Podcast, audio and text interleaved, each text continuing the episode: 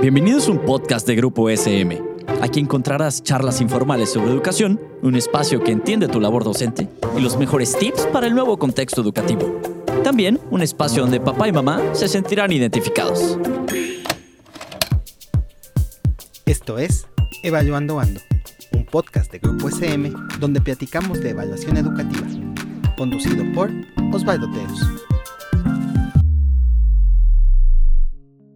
Hola, bienvenidos. Qué gusto que están con nosotros. Bienvenidos a este espacio de Grupo SM donde platicamos de evaluación educativa. Hoy vamos a platicar de una cosa súper interesante que es el diseño universal de aprendizaje con la licenciada Mariana Ayala, quien es consultora en temas de educación especial. Mariana, bienvenida, ¿cómo estás? Mucho gusto. Hola, muchas gracias, mucho gusto. Me da mucho gusto estar aquí. Principalmente, pues bueno, me da mucho gusto a las personas que nos escuchan. Espero que este podcast les sirva mucho. Yo estoy seguro que sí, yo estoy seguro que será súper útil para nuestros maestros lo que tengas que platicarnos. Y bueno, vamos a empezar a entrar en materia y quisiera preguntarte primero, ¿qué es el diseño universal de aprendizaje? El diseño universal del aprendizaje es, de entrada, es un modelo este modelo, pues bueno, viene surge a partir de, extrañamente a partir de la arquitectura, en donde necesitaban un diseño universal en los edificios para que las personas tuvieran acceso, personas que usaban sillas de ruedas, que necesitaban elevadores, etc. Entonces, al principio se tenían que hacer adecuaciones a los edificios, después se dieron cuenta que salía, que era más económico hacer el edificio desde un principio con la rampa a querer después poder adecuar el edificio a poner una rampa, ¿no? Esto se dieron cuenta que no solamente lo utilizaban las personas con alguna necesidad, como una persona con silla de ruedas, sino que también llegaba eh, quizás la mamá con la carriola y también podía utilizar la, la rampa, el elevador, que llegaban ya personas que no tenían algún tipo de necesidad y utilizaban estas mismas adecuaciones. De ahí se, se retoma esto para el aprendizaje. ¿De qué manera? El buscar que el aprendizaje no sea eh, una limitante las condiciones de las personas no sea una limitante para los para vamos estar en el aprendizaje para poder adquirir los conocimientos. El poder romper con el con el tema de discapacidad y de no decir es que tú tienes una discapacidad y por eso no puedes sino más bien la institución tiene una discapacidad por la cual no puede brindarte lo que lo que tú necesitas no entonces se busca hacer una modificación a la currícula, todo lo que es el currículo escolar, para que el aprendizaje sea bien adquirido por el alumno, esté en las condiciones en las que se encuentre. E, es decir, sale desde la perspectiva de la inclusión. Sí, sí, sí, sí. Sí, parte de, poder eh, incluir a todos los alumnos este, a, a tener acceso a los conocimientos a poder desempeñarse, a poder crecer y no considerar que por tener alguna limitante entonces ya no pueda. Sí, y no solamente una limitante física, sino a lo mejor alguna condición en el aspecto autista o alguna discapacidad intelectual. Sí, claro, estamos hablando desde alumnos que se encuentran completamente sanos a alumnos que se encuentran quizás con alguna condición de desarrollo motriz o alguna condición, no sé, alguna discapacidad, alguna limitante, como bien mencionas, este, un síndrome, un autismo, un Asperger, alguna, el TDA, que es como lo más mencionado actualmente. Claro. Oye, y pensando justo en esto, ¿cómo se realizan eh, adecuaciones en la evaluación que se hace desde o para que cumpla con estos principios del diseño universal de aprendizaje?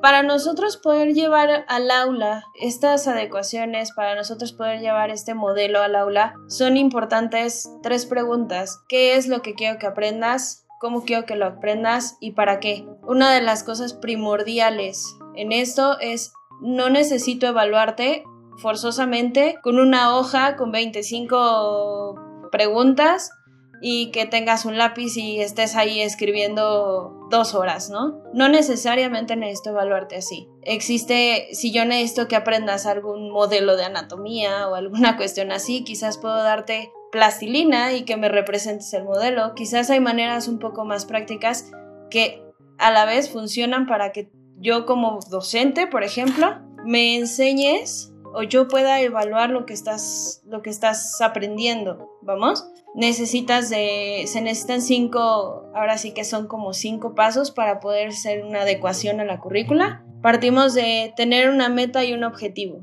Entonces, ¿cuál es la meta o cuál es el objetivo que yo estoy buscando que mis, que mis alumnos tengan? Una vez que yo tengo esta meta o este objetivo, es reflexionar cómo los voy a evaluar, cómo voy a comprobar que adquirieron el aprendizaje. Con esto te digo, tenemos o sea, como dije hace rato, tenemos que tener diferentes opciones. No es ahora sí que encuadrarnos en lo mismo siempre. Ya tenemos plataformas, ya tenemos un montón de cosas, tablets, etcétera, que nos permite evaluar. Eh, la tercera es métodos y materiales. ¿Qué materiales voy a utilizar para que favorezcan tu aprendizaje. Te voy a brindar una tablet con una aplicación en especial sobre el tema. Te voy a brindar eh, quizás algún material para que multipliques o para que aprendas a sumar. Te vamos a hacer alguna manualidad. ¿Qué vamos a hacer o qué te voy a brindar yo?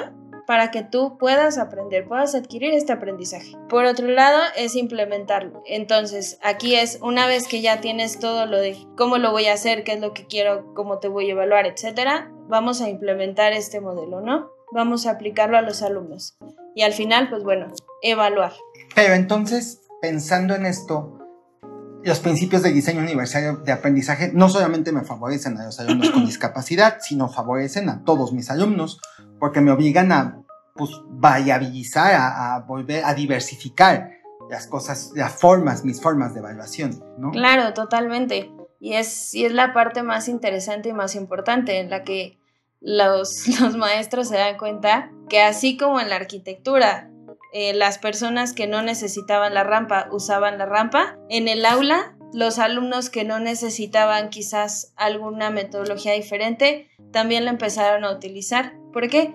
Porque quizás se dieron cuenta que para ellos era más fácil aprenderlo así que de la manera eh, tradicional en la que estaban aprendiendo. Se les abre un abanico de opciones en las que todos los alumnos tienen acceso y ellos tienen la opción de elegir cuál es la que se les facilita mejor para adquirir este conocimiento. Perfecto. Oye, y ya para ir cerrando este espacio, ¿tienes algunos ejemplos de cómo podemos aplicar el DUA, Diseño Universal de Aprendizaje? Usualmente lo conocemos como, DUA, ¿verdad? A lo mejor tendríamos que haberlo dicho antes. Eh, para aplicar el DUA o algunos ejemplos de aplicación de DUA en evaluación. Sí, Digo, hace rato mencionaba uno, por ejemplo, el hacer representaciones por medio de plastilina o por medio de dibujos, imágenes, algo visual.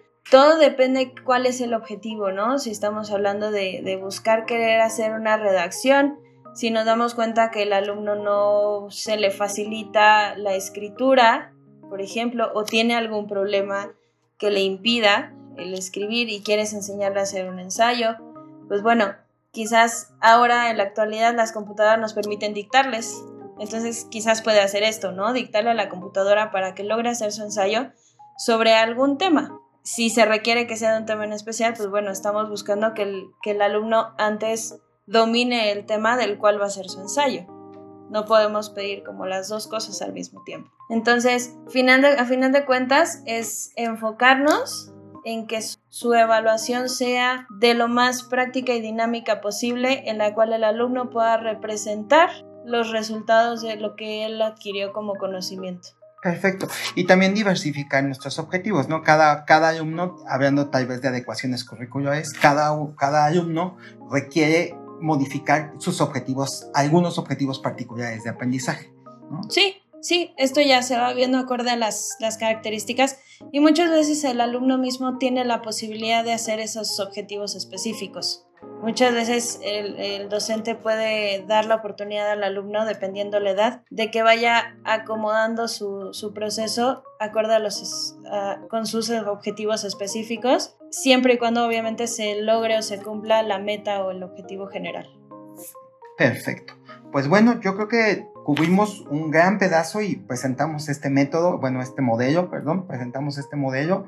Creo que es, una, es un gran camino para que los docentes puedan explorar a partir de aquí y lo puedan ir incorporando a sus, a sus aulas. Mariana, muchísimas gracias, muchísimo gusto platicar contigo. Muchísimo gusto y muchísimas gracias a ti y a todos los que nos escuchan. Bueno, Y hasta aquí vamos, vamos a dejar hoy este espacio de Grupo SM donde platicamos de evaluación educativa. Espero que podamos escucharnos otra vez y nos vemos pronto. Hasta luego.